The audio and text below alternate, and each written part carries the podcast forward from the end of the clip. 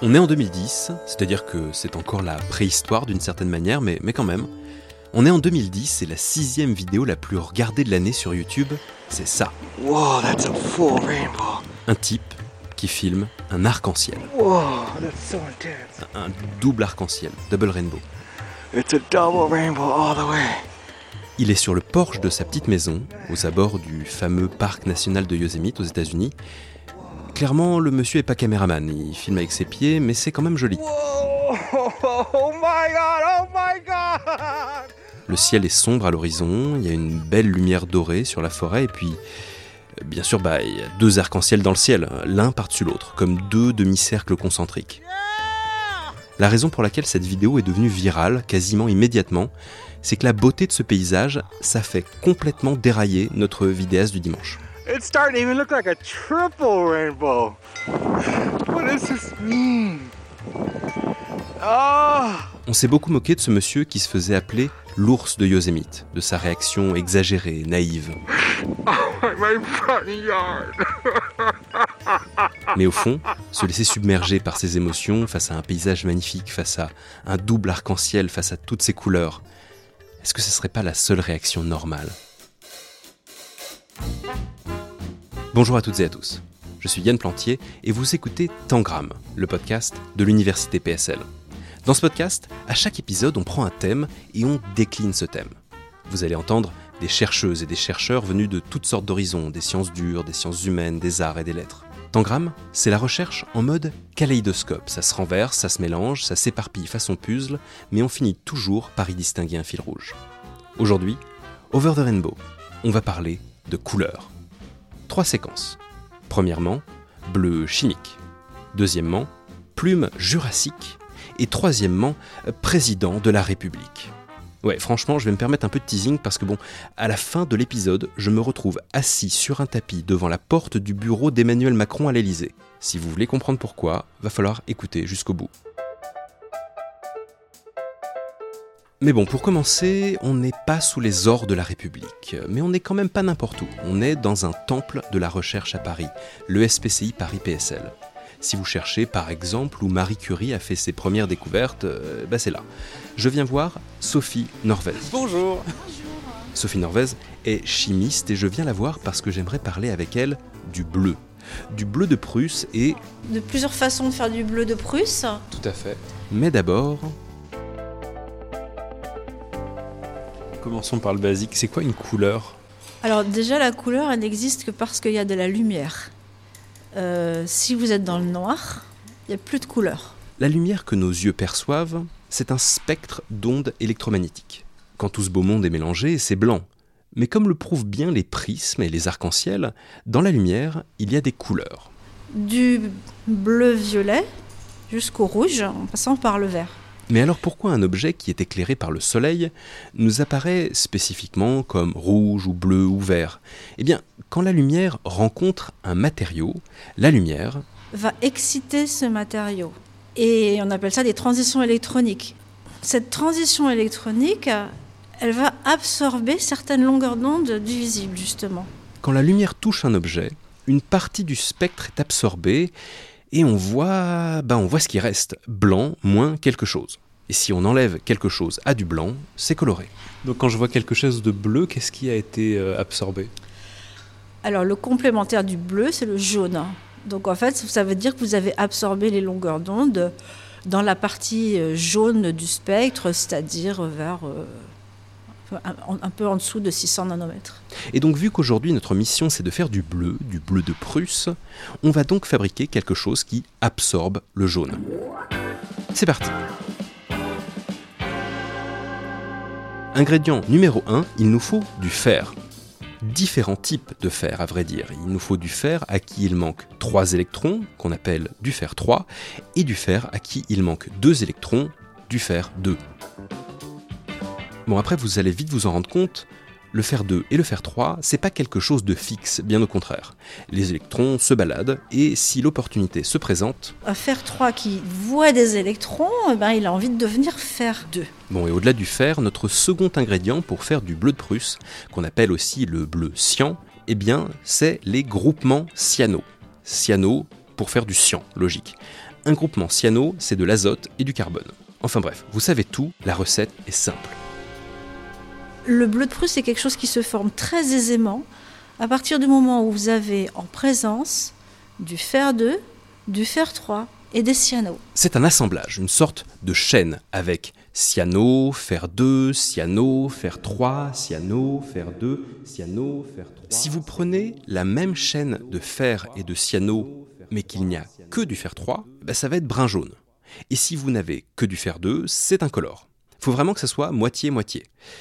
Mais bon, bref, vous allez me dire, t'es bien sympa, mais à quoi nous sert cette information? Je vais vous le dire, à faire de la photographie. Un type de photographie assez génial et qui date des années 1840, qui continue d'être utilisé encore aujourd'hui et qu'on appelle le cyanotype.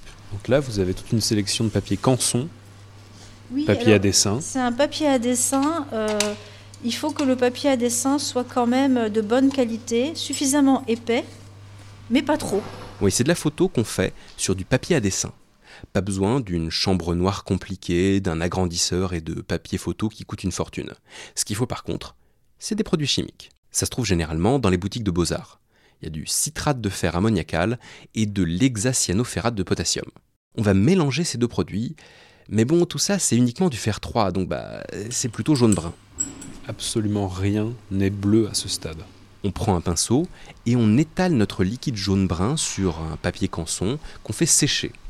Ensuite, ce qu'il nous faut, c'est ce que Sophie Norvez appelle un masque. Ce que vous appelez un masque, en fait, ce sont des négatifs photos. Oui, oui, ce sont des négatifs. Vous pouvez prendre des négatifs photos grand format si vous en avez quelque part dans un grenier, ou alors vous pouvez prendre une photo à vous, prise avec un téléphone même, la passer en noir et blanc et l'inverser par ordinateur. Puis, vous l'imprimez sur un transparent, ça marche très bien aussi. Et pour Pose le négatif sur le papier. sur une pla- le négatif sur le papier et le tout dans le four. Ça, c'est c'est une lampe à ultraviolet qui est à l'intérieur. Ouais, c'est ça. Pour ceux qui, contrairement à Sophie Norvez, n'auraient pas un gros four avec une lampe à ultraviolet super puissante, vous pouvez simplement profiter de la meilleure source d'ultraviolet disponible gratuitement, c'est-à-dire le soleil. Et c'est parti. Avec un four à ultraviolet, ça prend environ une minute pour réagir. Le suspense est total. Pour ceux qui doivent se contenter du soleil, comptez 10-15 minutes. Ça s'est fermé. Ça c'est refermé. Donc on va sortir le tout. La lame de verre, le masque et le cyanotype. Il est un peu verdâtre là. Voilà, c'est un peu verdâtre. On voit se dessiner L'image. l'image, mais c'est pas encore euh, très net. Pourquoi? Eh bien parce qu'il y a encore beaucoup de produits euh, photosensibles qui est présent. Et qu'il faut enlever. Et pour ce faire, on va le plonger dans l'eau. Doucement, on voit le jaune-brun qui se détache. Et en dessous, incrusté dans la fibre du papier, l'image en positif. Le visage d'un homme qui plisse les yeux comme ébloui par le soleil. Non, si c'est Ça bien. rend regarde. vachement bien là. Si, si, c'est bien. C'est pas en noir et blanc, vous l'aurez compris, c'est en bleu et blanc. Donc le bleu là ne bougera a priori plus. euh, C'est des photos qui peuvent se garder longtemps comme ça. Ah oui, oui, bah, je- ah oui, oui, absolument. Ça peut se garder, ça peut se garder toujours. toujours. Mais enfin, par contre, au-delà des qualités esthétiques de la, de la photo, euh, physiquement, chimiquement, il y a un truc qui a eu lieu et que je comprends pas. On avait uniquement du fer 3. Et rappelez-vous, pour faire du bleu, il nous faut moitié-moitié de fer 2 et de fer 3.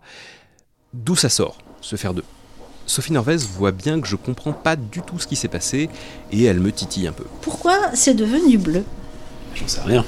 Pour que le fer 3 se transforme en fer 2, il faut qu'il récupère des électrons quelque part. D'où viennent les électrons? Je suppose dans un premier temps qu'ils doivent venir des ultraviolets, vu que bah on a mis notre produit sous des ultraviolets. Mais tout ce que je réussis, c'est à passer pour un idiot, vu que les UV, c'est des photons, pas des électrons. Rien à voir. Moi j'ai fait de la socio, hein, donc euh, Faut pas trop m'en demander. Euh, J'ai arrêté la physique chimie en seconde, alors j'abandonne. Alors il faut se rappeler ce qu'on a mis sur, cette, euh, sur ce papier. On a mis un mélange de deux produits. Donc il y avait l'hexacyanoferrate de fer 3 et l'autre c'était quoi?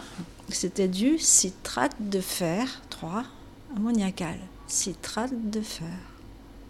Donc on a récupéré des électrons d'autres euh, atomes de fer? Non, on a récupéré des électrons de quelque chose qui était sur le papier et qui lui est photosensible. Et ce qui est photosensible, c'est le citrate. Et en fait, c'est le citrate qui, sous l'action de la lumière, se décompose en produisant des électrons. Et donc, eh bien, là où la lumière arrive, le citrate se décompose, produit des électrons, réduit des fer 3 en fer 2, et du coup, eh bien, fait le bleu de Prusse, là où la lumière est arrivée. Et donc vu qu'on avait un négatif, on a des parties sombres qui ont empêché la lumière de passer, et les citrates ne se sont pas décomposés. Tandis que sur les parties plus claires, de la lumière a pu atteindre les citrates et permettre l'apparition de bleu. On est passé du négatif au positif. En jouant avec le cache, avec, avec le négatif, on peut influer sur la quantité de lumière qui arrive sur les citrates et donc sur la quantité de bleu qui va apparaître. Et donc on a immédiatement en fait plus simplement oh c'est chouette c'est du bleu, c'est qu'on a une image. C'est une image, puis c'est une reproduction d'image surtout. Vous savez qu'on peut reproduire euh, une image euh, bah, à l'infini.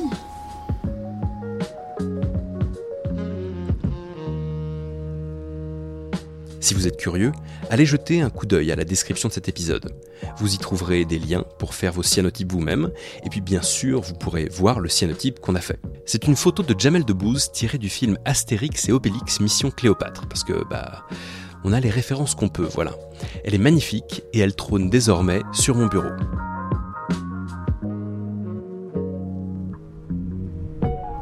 Alors c'était très sympa de retrouver cette couleur bleue d'une technique photo inventée en 1842, mais j'ai eu envie de remonter encore plus loin, de remonter le temps et de retrouver des couleurs qu'aucun humain n'a jamais vues.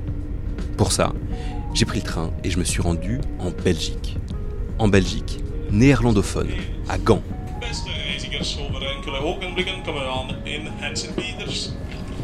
Je viens voir Liliana Dalba, on va parler fossiles de dinosaures et c'est trop cool.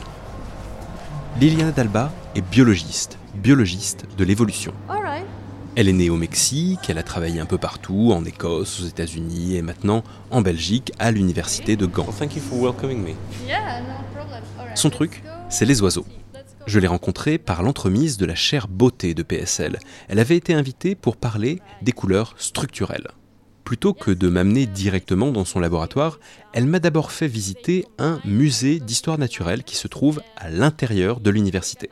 Il y a plein d'oiseaux empaillés de toutes les tailles et de toutes les couleurs. On arrive devant une vitrine avec des colibris. Ils sont absolument sublimes. Ils sont posés sur des petites plateformes qui tournent avec des spots de lumière braqués sur eux et leurs plumes brillent de toutes les couleurs. Bon, alors, comment on va commencer cette histoire de couleurs? Liliana Dalba se met à me parler de mélanine. La mélanine, c'est un pigment sombre qu'on trouve chez les animaux, notamment les humains.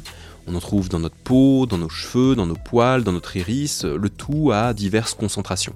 Quelqu'un qui a les cheveux complètement blancs, pas de mélanine. Les cheveux parfaitement noirs, par contre, beaucoup de mélanine. Entre les deux, ça fait du blond, ça fait du roux, du brun, vous voyez le genre. Une chose importante à avoir en tête immédiatement par contre, c'est que la mélanine, ça n'existe pas juste comme ça en vrac. La mélanine, le pigment lui-même, on le trouve dans des organites avec une membrane qui contient le pigment. On appelle ces petits organites, ces petites particules des mélanosomes. Ils peuvent être ronds ou en forme de saucisse. La forme va influer sur la teinte, mais c'est pas ça qui est le plus intéressant.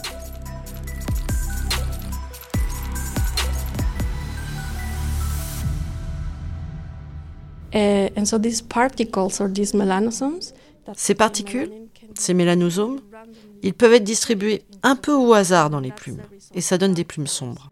Mais la mélanine a une propriété très cool, très intéressante.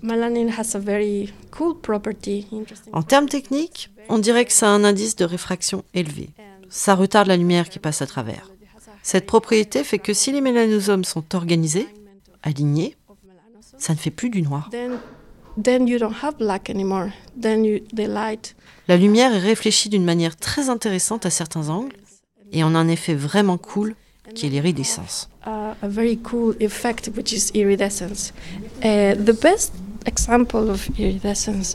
meilleur exemple d'iridescence chez les oiseaux, on trouve chez ces colibris. Ce sont ces couleurs vives, métalliques, Les oiseaux utilisent le plus souvent ces couleurs pour attirer les femelles. Mostly f- to attract females. Là, ça n'a plus rien à voir avec les couleurs habituelles dont nous parlait tout à l'heure Sophie Norvez, où les longueurs d'onde sont absorbées et où on voit la couleur complémentaire, comme avec notre bleu de Prusse qui apparaissait quand le jaune était absorbé. Rien à voir. On revient à nos colibris. Là, si la lumière vient d'un certain angle, les plumes peuvent apparaître sombres. Mais je vous l'ai dit, les colibris sont posés sur des plateformes qui tournent sur elles-mêmes. So as it changes the angle, Et à mesure que l'angle change, la couleur change aussi. Là, ça passe du noir, un rouge éclatant, presque bronze.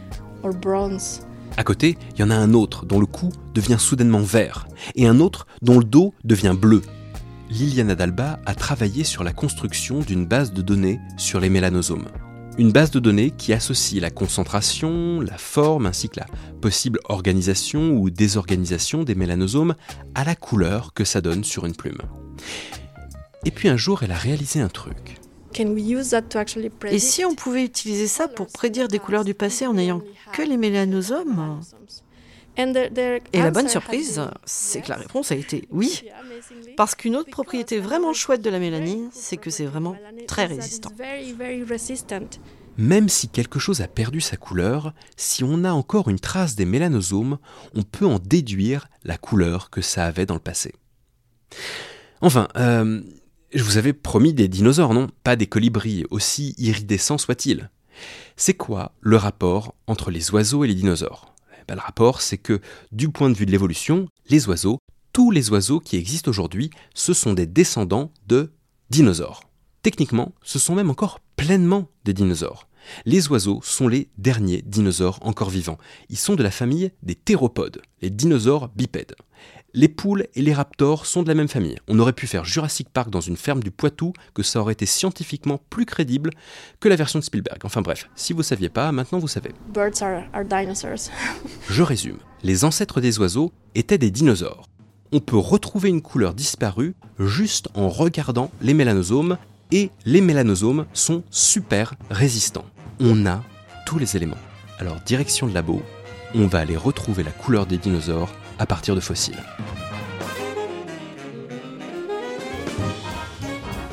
Dinosaure numéro 1, le Microraptor. Un dinosaure avec un nom à la fois effrayant et super mignon. Yeah, Microraptor was a, Le microraptor est un dinosaure qui vivait probablement dans la forêt ou en bordure de forêt. Il a des plumes, de longues plumes, à la fois sur les ailes, mais aussi sur ses pattes arrière, ainsi qu'une longue, longue queue. and it has a very long, long tail. Um, uh, Ce genre de choses, chez les oiseaux, c'est avant tout une histoire de communication. C'est très ornemental. D'un point de vue aérodynamique, c'est pas très utile. aerodynamically, this is not very useful. Un jour, un microraptor est mort et son corps a subi un processus de fossilisation. C'est-à-dire que plutôt que de disparaître, il s'est transformé en pierre. C'est beaucoup trop long à expliquer en détail, et puis bon, vous, vous voyez ce que c'est un fossile. Les plumes fossilisées du microraptor ont perdu leur couleur. Tout le fossile est euh, marron foncé, couleur de la pierre. Sauf qu'en regardant au microscope, c'est encore possible de trouver la trace des mélanosomes. And when we um, had access to the fossil, Et quand on a eu accès aux fossiles, immédiatement, on a commencé à prélever des échantillons à plusieurs endroits pour chercher des mélanosomes, pour attribuer des couleurs, pour peindre ce dinosaure. Um, Ce qui est très intéressant avec le microraptor, c'est qu'on a tout de suite vu que tous ces mélanosomes étaient de forme allongée. Donc on savait au minimum qu'ils seraient très sombres, voire noirs. Mais à plein d'endroits, les mélanosomes en question étaient alignés. On a trouvé des rangées et des rangées de mélanosomes alignés. Et ça, c'est quelque chose qu'on retrouve chez la pie. Les plumes des pies sont sombres, noires pour l'essentiel, mais on peut apercevoir un éclat bleu.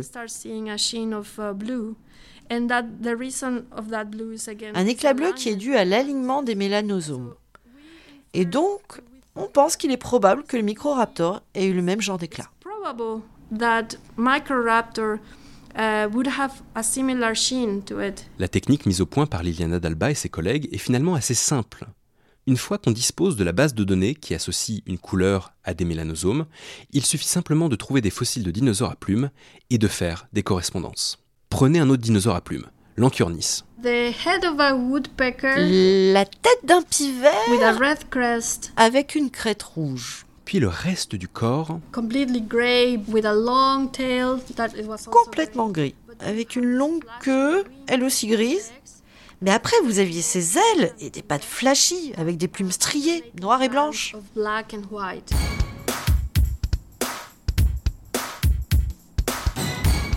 So what that means is that once you know. Et donc, euh, ce que ça signifie, c'est, c'est qu'une fois qu'on connaît la couleur d'un dinosaure, on peut, on peut se dire ok, mais nous, on sait ce que font les oiseaux avec leur couleur, donc on pourrait savoir ce que les dinosaures faisaient avec les leurs. euh, c'est ça?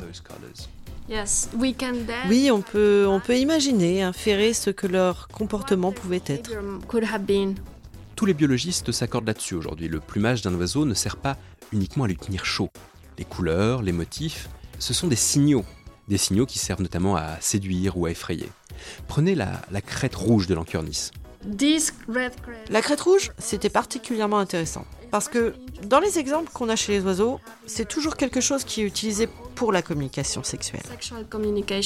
À partir de ces petites particules, les mélanosomes, non seulement on peut reconstruire la couleur des dinosaures, mais on peut aller jusqu'à imaginer leur comportement de chasse, de défense et de reproduction. Un petit élément dans un fossile qui nous donne des informations presque sociales sur des animaux qui vivaient il y a des dizaines et des dizaines de millions d'années. Il ne me restait plus qu'une seule question à poser à Liliana Dalba. Est-ce que vous êtes dans Jurassic Park? Were you in Jurassic Park? Non Well, yes, Enfin, si Si, vous avez vu le dernier Awful. Oh, il était nul. but yeah, I don't care too much about the story. You know what you're gonna get. Bon, je m'en fiche un peu de l'histoire, on n'y va pas pour ça. Mais j'étais tellement excitée quand j'ai vu la bande-annonce. Ils montraient ces dinosaures à plumes, et moi je me suis dit, oui, oui, ils prennent tout ça en compte. Yes, yes, they are taking this into account. Leurs consultants scientifiques ont pris en compte nos découvertes. Et maintenant, la perception des gens change. Leur perception de ce à quoi ressemble un dinosaure. How a dinosaur looks like.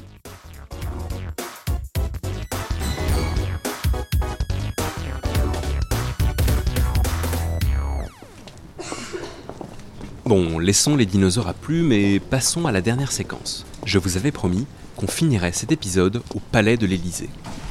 Qu'on rentre à l'intérieur de l'Élysée. Et voilà, Tangram, le podcast qui tient ses promesses. Qu'est-ce que je fais à l'Élysée? Bonne question.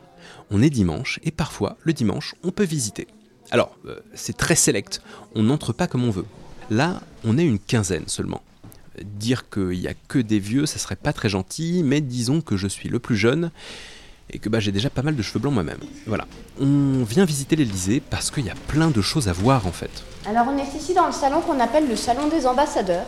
Il y a des tableaux, il y a des sculptures, il y a des boiseries, il y a des tapisseries, il y a des tapis, toutes sortes d'œuvres d'art qui agrémentent les salons du rez-de-chaussée. C'est marrant. Euh, le Louvre, Versailles, l'Élysée, à, à croire que tous les lieux de pouvoir ont vocation à devenir à plus ou moins long terme des musées. Bref, notre petit groupe est un peu spécial. On a été réunis par Nathalie Junot-Ponsard, une artiste, par ailleurs enseignante à l'ENSAD, l'École nationale supérieure des arts décoratifs, les fameux arts déco. Elle fait partie des visiteurs, mais elle a un statut pas comme les autres. Le clou de la visite, c'est une œuvre à elle. C'est marrant parce que Nathalie Junot-Ponsard, c'est quelqu'un qui travaille avec de la lumière. Elle fait des œuvres qui sont le résultat de projections lumineuses, des œuvres impalpables, mais néanmoins impressionnantes. Lors de la toute première Nuit Blanche à Paris, elle avait complètement transformé la piscine pontoise en la noyant dans une lumière rouge. Les gens nageaient là-dedans. Euh, ce genre de dispositif, non seulement c'est étonnant d'un point de vue esthétique, mais même physiquement, en fait, ça fait quelque chose. Euh, L'intensité de la couleur, son incongruité aussi, ça donne envie de, rire ou, ou ça fait peur. En tout cas, ça laisse pas indifférent.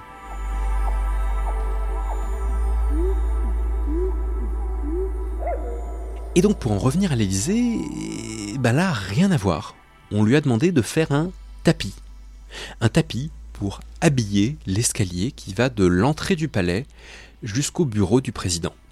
Pas franchement le médium auquel elle est le plus habituée. Mais elle s'est pas démontée, et ça a donné une œuvre qui s'appelle Odyssée. L'idée là, effectivement, dans cette, euh, cette œuvre tapis, c'était de garder cette sensation lumineuse comme dans mes œuvres de lumière. Donc pour obtenir ça, c'est euh, c'est pas comme dans la peinture où lorsqu'on mélange des couleurs, on peut faire une sorte de dégradé, mais le mélange au, milieu va être plus foncé. C'est ce qu'on appelle la synthèse euh, soustractive. Et moi, comme je travaille avec la lumière et les longueurs d'onde de la lumière, je travaille avec la synthèse additive. Donc moi, mes passages se font comme avec la lumière. Et donc c'est pour ça qu'on a cette sensation euh, lumineuse.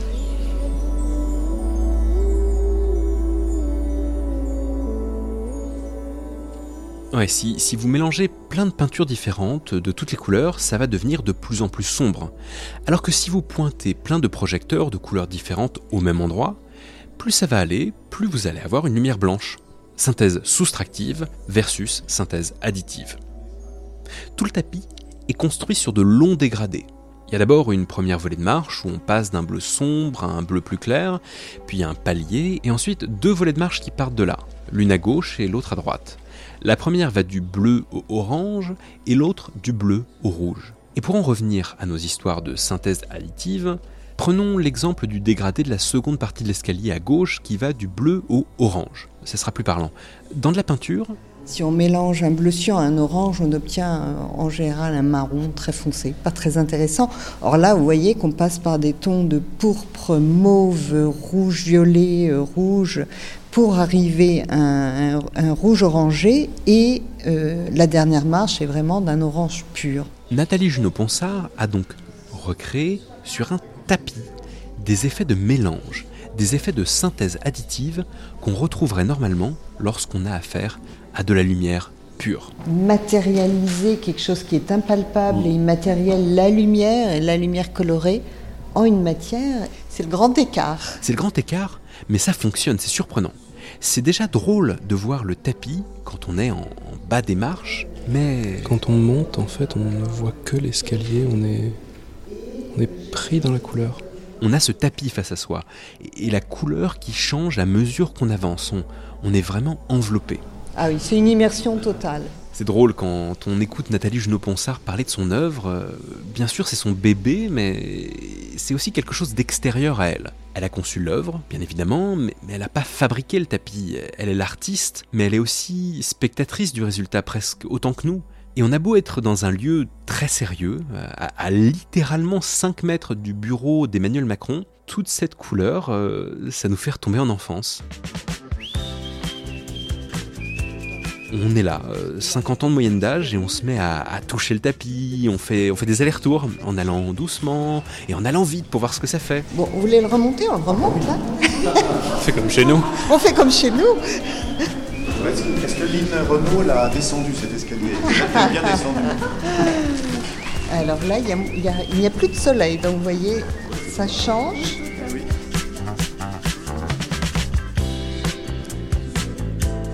Bon, euh, je retire tout ce que j'ai pu dire sur l'âge des membres du groupe au début de cette séquence. Une bande de gamins. C'est assez lunaire, euh, assez génial en fait. Euh, À la fin, on, s'est tous assis dans l'escalier. Une sorte de sit-in qui avait absolument rien à revendiquer. On était bien dans toute cette couleur, on n'avait pas envie de partir. A. Noir. E. Blanc. I. Rouge. U. Vert. O. Bleu. Voyelle. Je dirai quelques jours vos naissances latentes.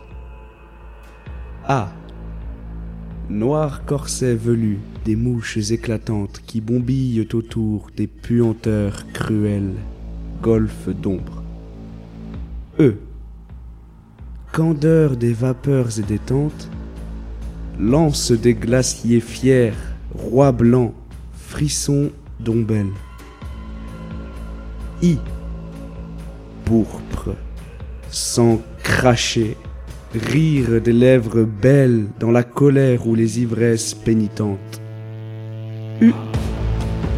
Cycle, vibrement divin des mers virides, paix des pâtis semés d'animaux, paix des rides que l'alchimie imprime au grand front studieux.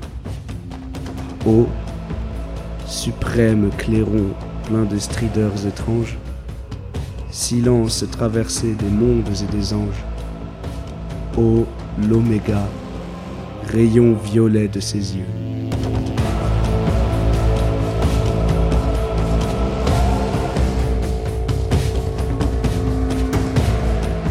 Vous venez d'entendre Voyelle d'Arthur Rimbaud, une lecture de Sacha Wins du Conservatoire national supérieur d'art dramatique PSL. Ce poème a été écrit il y a plus de 150 ans et à ce jour on ne sait toujours pas vraiment ce qu'il veut dire. Si vous avez des pistes, n'hésitez pas à nous faire signe. C'est la fin de cet épisode de Tangram, le podcast de l'université PSL. Ce podcast est produit par l'université PSL, labellisé Science avec et pour la société par le ministère de l'enseignement supérieur et de la recherche. Il est réalisé par moi-même, Yann Plantier. Un grand merci à Elisa Thomas pour son doublage de Liliana Dalba. Si vous aimez ce podcast, partagez-le autour de vous, ça coûte rien et ça fait plaisir. À bientôt!